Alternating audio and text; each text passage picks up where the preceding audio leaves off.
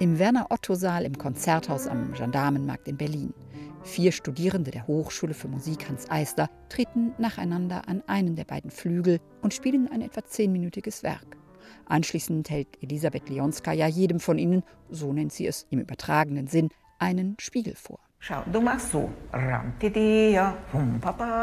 Versuch das mit beiden Händen zu spielen. Einmal, ohne dass ich komme.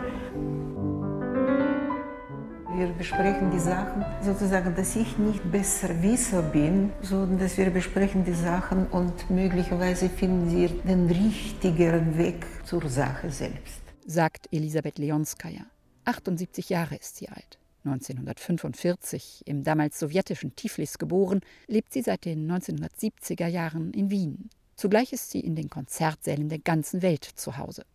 Sie wirkt souverän und doch bescheiden. Das, was jetzt geschieht, das bedeutet nicht, dass ich besser bin, möglicherweise erfahrener.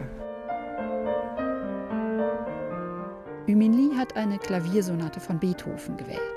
Mhm, ja, gut, gut, das muss man singen. Melodie in der linken Hand. Geduldig erklärt Leonskaja anhand wichtiger Passagen, worauf es ihr beim Klavierspiel ankommt.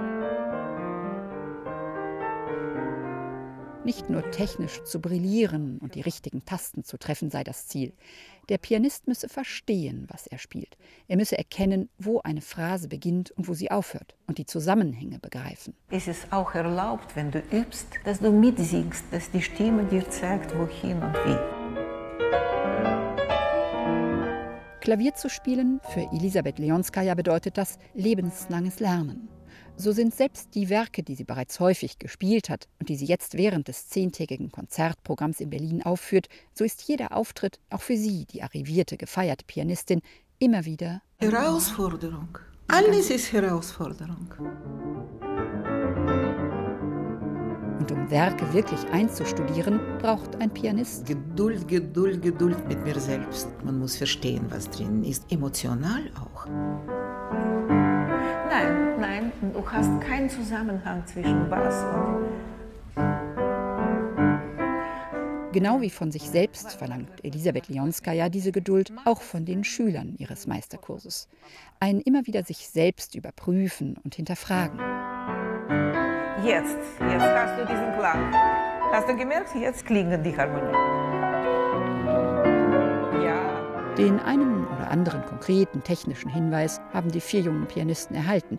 Zweifelsohne viel wertvoller aber, Elisabeth Leonskaja hat ihnen tatsächlich einen Spiegel vorgehalten und jedem von ihnen Anregungen gegeben und einen Weg aufgezeigt, wie sie sich in Zukunft, ja ein Leben lang, weiterentwickeln können.